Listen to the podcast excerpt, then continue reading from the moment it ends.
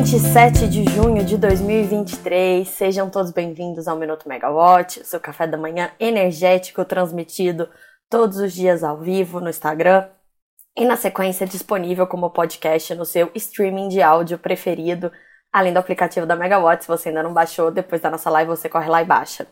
Eu sou Camila Maia, jornalista da Megawatt.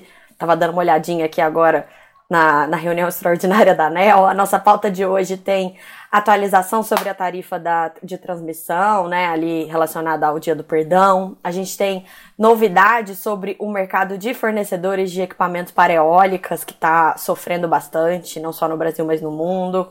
A gente tem aporte internacional em transição energética no Brasil, agenda do dia, então bora lá.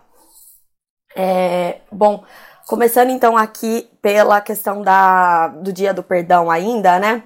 É, a ANEL iniciou agora há pouco, então, uma reunião extraordinária da diretoria para tratar de dois pedidos de medida cautelar que foram solicitados é, por geradores é, que querem manter os seus pareceres de acesso. São pautas que foram incluídas, foram entraram numa reunião extraordinária convocada para ser realizada antes da reunião ordinária de hoje, porque não houve prazo suficiente para que elas entrassem na pauta da reunião ordinária, né? Existe um rito ali, um prazo necessário entre a publicação da pauta e a realização da reunião.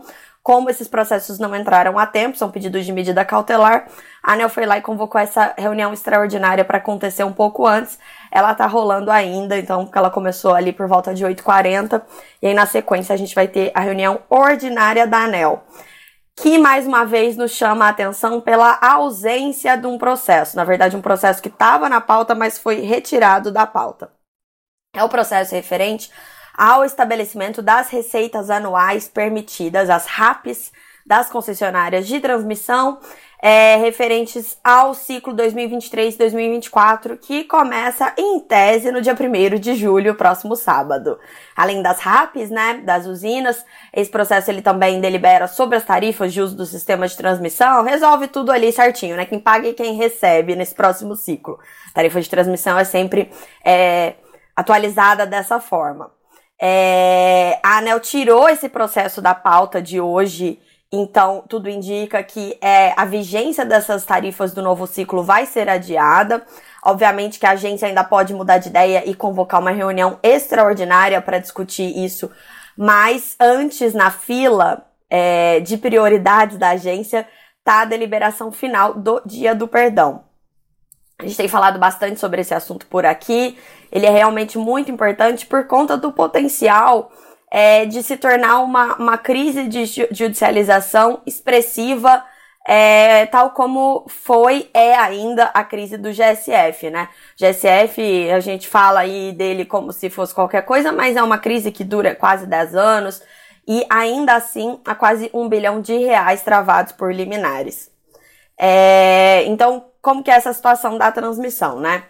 É, os geradores renováveis da fonte eólica e solar para executar os seus projetos, eles precisam seguir alguns ritos, né? Mesmo quando o projeto não é contratado no mercado regulado em leilões, ele é 100% alocado no mercado livre, ainda assim, é, você precisa de uma outorga para esse projeto e é, junto dessa outorga está condicionado também a questão do acesso à rede de transmissão. Porque não adianta eu obter outorga para o meu projeto se eu não tenho acesso à rede de transmissão para escoar minha energia, né? Então as duas, os dois processos são, é, vamos dizer assim, casados. Estou simplificando aqui para explicar toda a situação. Para garantir o acesso à rede de transmissão, então, quando há espaço na rede, né, é, o gerador ele assina o contrato de uso do sistema de transmissão, o CUST. E aí, quando você assina esse contrato, você fala: ah, meu projeto vai entrar em operação daqui três anos. Então, daqui três anos, nesse ciclo tarifário, eu vou começar a pagar o meu encargo de uso do sistema de transmissão, o EUST. É, muitos geradores conseguiram, assinaram ali os seus contratos, naquela corrida do ouro para manter o desconto do, do fio, né, o desconto pelo uso da rede, que deixa os projetos bem mais competitivos.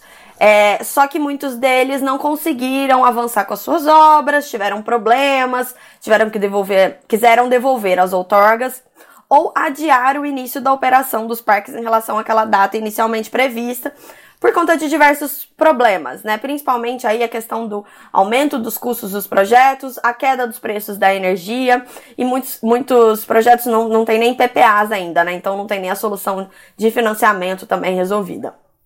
A ANEL começou a negar esses pedidos é, de, de mudança de cronograma ou de devolução.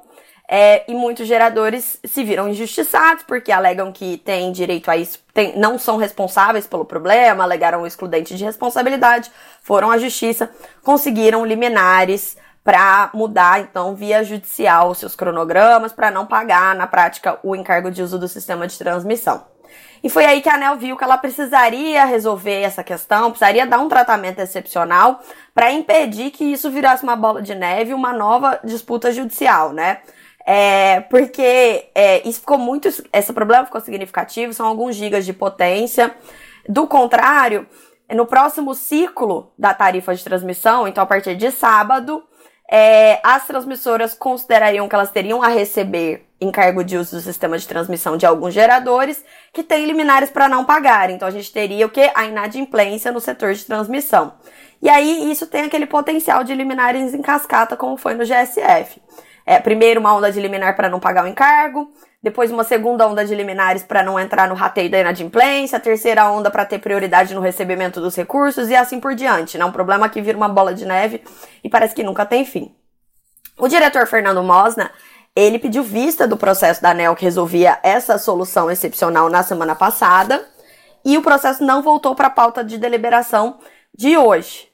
Então, em tese, a não ser que ele convoque uma reunião extraordinária ainda para essa semana, é, na, é, o processo fica sem, fica sem uma solução dentro do ciclo tarifário, dentro do prazo do ciclo tarifário. E o diretor Fernando Mosna, ele viaja para o exterior para cumprir agendas, é, se não me engano, no sábado. Então, realmente, o prazo ficou bem apertado para que ele trouxesse uma, uma solução. Se a ANEL deliberasse hoje sobre a tarifa, sobre a RAP, sobre as tarifas de transmissão que serão pagas é, por todos no próximo ciclo, ela não teria como contabilizar esses geradores que já falaram que querem aderir a essa solução excepcional. E aí o que aconteceria no próximo ciclo a gente teria a inadimplência, seria inevitável. O processo saiu da pauta, então tudo indica que é, eles vão adiar a vigência do novo ciclo até que a questão do, do dia do perdão ou da anistia ou a solução excepcional seja, seja aprovada, né? Ainda nos assuntos novela, a gente tem várias novelas no setor, sempre a gente fica atualizando aqui para vocês. Eu tenho que dar uma contextualizada para quem ainda não pegou, né? Mas sempre convido a ouvirem os episódios anteriores do Minuto que a gente contextualiza tudo bastante, em mais detalhes, inclusive. É, esse é um dos assuntos que a gente deu bastante detalhe na sexta-feira, eu falei ontem. E hoje vou falar só um pouquinho que é sobre a questão da consulta pública para prorrogação das concessões das distribuidoras que vencem nos próximos anos. É o que, que a gente tem de novidade? O ministro Alexandre Silveira, ele está cumprindo a agenda em Portugal e ontem é, ele falou com jornalistas que estavam lá, né, jornalistas do jornal O Globo, e ele fez um alerta que qualquer distribuidora que não se enquadre no critério objetivo da proposta do governo para a prorrogação das concessões vai ficar de fora da prorrogação das concessões. A pergunta tinha sido feita em relação à Light, porque a Light está em recuperação judicial, é de longe a distribuidora aí na situação mais urgente, problemática que a gente tem hoje, e a concessão dela vence em 2026, ela já até pediu a renovação. É, mas aí o ministro disse que, que essa regra ela vale para todas as 20 distribuidoras cujas concessões vencem nos próximos anos, né? Então, é, o que ele quis dizer é que o ministério não vai dar moleza para nenhuma empresa. Ainda sobre esse assunto, o Itaú BBA ele conduziu ontem uma pesquisa rápida com investidores, seus clientes, né? Fez algumas perguntas sobre as questões da, da consulta pública e é interessante a gente ver o diagnóstico ali que veio, que dá pra gente ver já uma percepção do mercado. A gente já tem uma percepção do mercado que as ações subiram bastante na sexta-feira, as ações das distribuidoras. Então, em tese, pelo menos o pessoal gostou da, da, da, do que foi proposto ali na consulta pública. Mas o que, que essa pesquisa do Itaú mostrou é que os clientes acreditam, a maior parte deles, pelo menos, né? Acredita que essa nota técnica ela reduziu as chances do processo de prorrogação das concessões ter alguma onerosidade. E é, eles também apostam que a metodologia proposta para o cálculo dos supostos excedentes econômicos das distribuidoras deve mudar. Eu também tenho conversado com muitos especialistas desde que a, saiu né, a consulta pública ali na quinta-feira à noite. E o retorno é mais ou menos o mesmo, assim. Ao fim do processo, os agentes vão mostrar que não existe esse excedente econômico que se diz, que é até saudável o governo fazer esse questionamento, acho que ele está cumprindo o dever dele, né, de questionar, mas não impor. Então é interessante que isso não tenha sido imposto já na, na nota técnica, isso veio como uma consulta, uma pergunta.